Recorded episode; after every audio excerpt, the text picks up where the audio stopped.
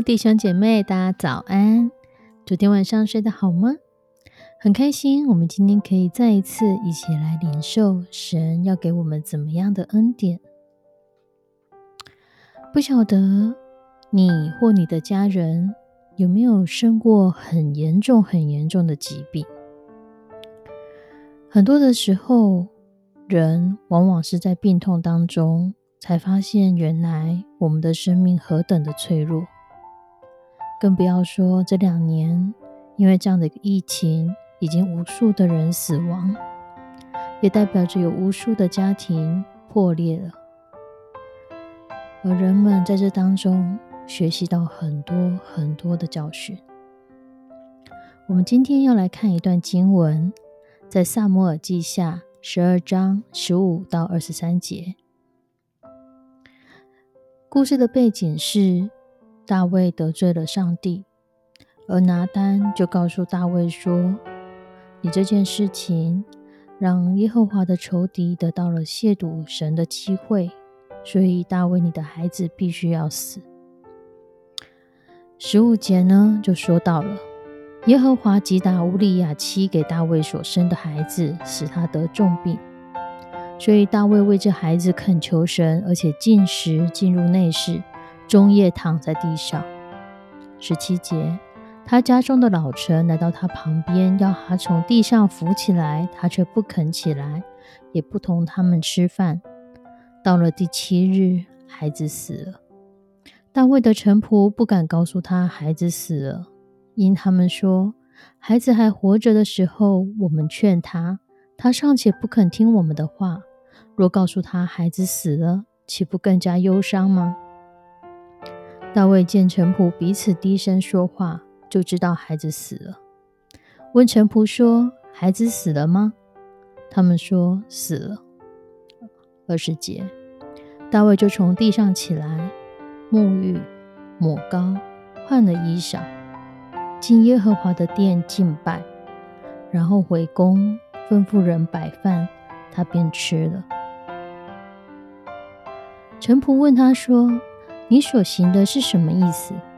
孩子活着的时候，你进食哭泣；孩子死了，你倒起来吃饭。大卫说：“孩子还活着，我进食哭泣，因为我想，或者耶和华连续我，使孩子不死，也未可知。孩子死了，我何必进食？我岂能使他返回呢？我必往他那里去。”他却不能回到我这里来。这经文记载大卫生平里的另外一次重大的打击。大卫一生有很多很多次的打击，而这一次是他面临他一个孩子濒临死亡的打击。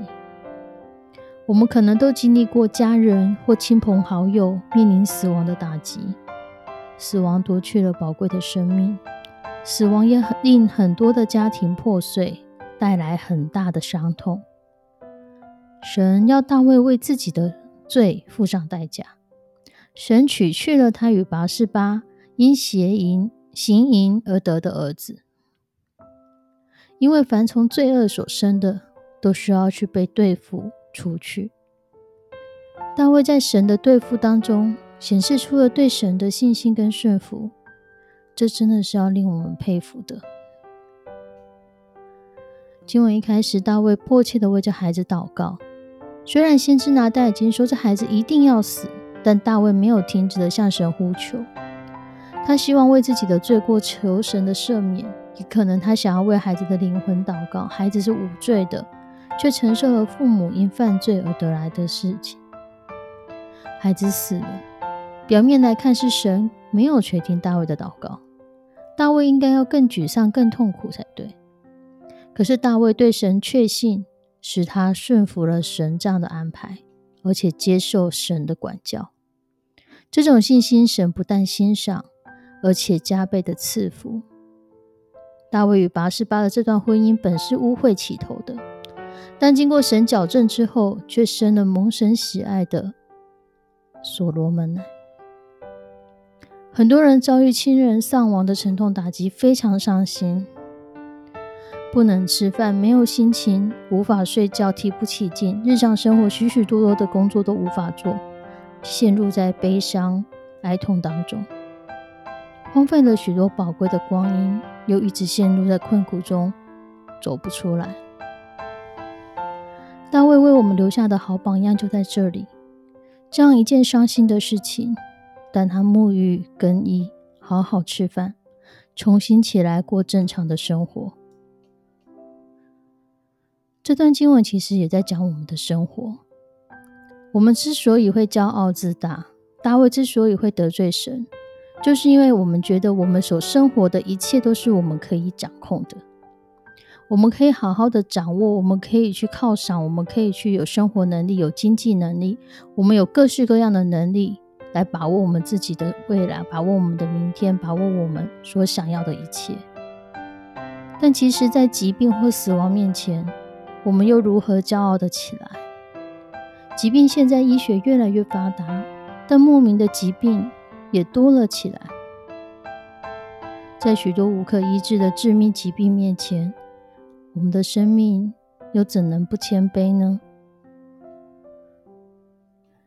在台湾有一个叫天使心家庭协会，呃，这个基金会的创办人林兆成、萧雅文夫妇。两个都是师大音乐系毕业的，是个郎才女貌又非常非常有素养、有音乐评断力的夫妻。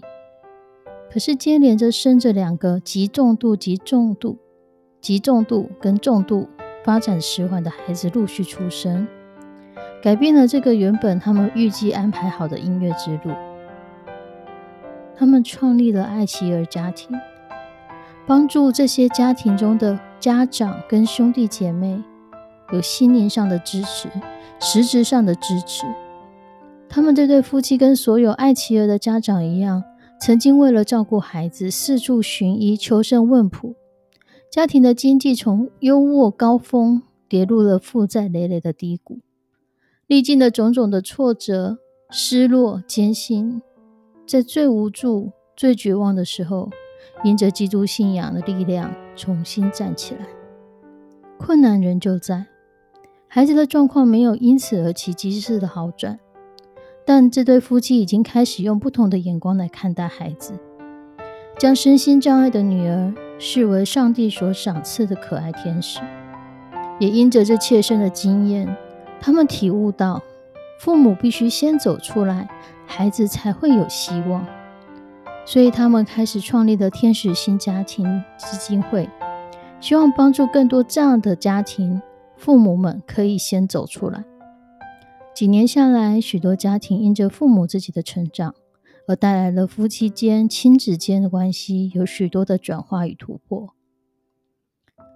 在这几年，更看到他们陪伴了越来越多的家庭，扶持了越来越多的家庭，成为一个助人者。去帮助更多不同的家庭，用家庭影响家庭，生命影响生命，彼此互相扶持，互相得到祝福，一起走向更光明、更喜乐的明天。弟兄姐妹，神没有应许我们人生不会碰到任何的困难，神没有应许我们这辈子都可以无灾无病。可是无论遇到什么事情，神的恩典。够我们用的，我们一起来祷告。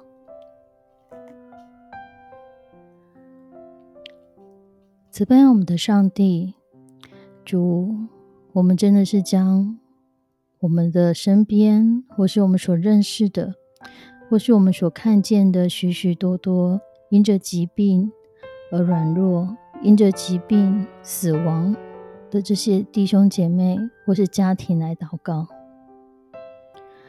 主啊，这些疾病、这些痛苦，真是曾使我们要面对到许许多多的困难。即使有钱有势，也逃不过死亡这一关。而我们知道，你就是那战胜死亡的神。我们知道，即便死亡，主，你仍然有你的安排。你可以透过这许多的事情，塑造、磨练属你的孩子。使每一个属你的孩子，我们在这过程当中，我们可学习，甚至可以用这样的经验，成为众人的祝福。主，你知道我们每一个人不同的软弱，你知道我们可能有的是由与生俱来带来的疾病，可能有先天性的疾病，可能有不同的状况在我们的生命当中，因着基因，因着很多我们根本没有办法去控制的事情，我们有一些潜在的疾病。主，但你全然都知道，你也用这样的一个过程。你继续带领着我们向前走，你继续让我们看到主，你是最大的医生，耶和华拉法，你是最大的医生，让我们不要被疾病所困住，让我们不要被因着害怕疾病而把自己陷入了另外一个漩涡、另外一个恐惧当中，让我们就在你的里面明白，主，你胜过这一切。帮助我们将所有的信靠放在你的身上，全然的相信你，全然的信靠你。主也帮助我们在你面前谦卑下来。如果我们因着太大、太过的自大、自信而得罪你而不自知，也求你来帮助我们调整我们的眼光，谦卑下来，知道我们真的需要你。真的有太多的事情不是像我们想象的可以全然掌控。引导我们，让我们的生命在里面结出美好的果子。献上我们的祷告，祈求奉主耶稣的圣名，阿门。亲爱的弟兄姐妹，神的恩典够我们用的。愿神的恩典保守你今天，保守你未来的每一天。我们下次再见，拜拜。